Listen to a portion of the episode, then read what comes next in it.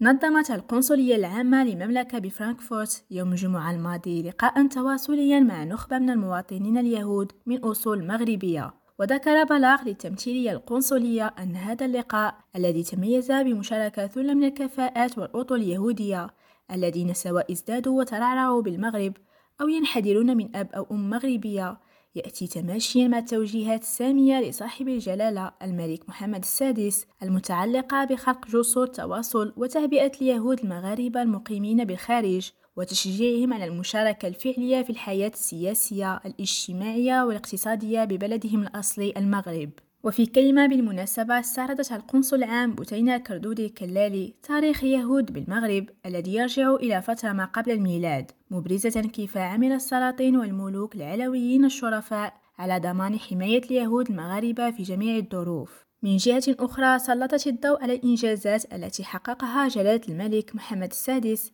لحمل مشعل أجداده حيث اهتم بالحفاظ على المكون العبري للهوية الوطنية والتراث اليهودي المغربي. سكين أمرسو كريم راديو برلين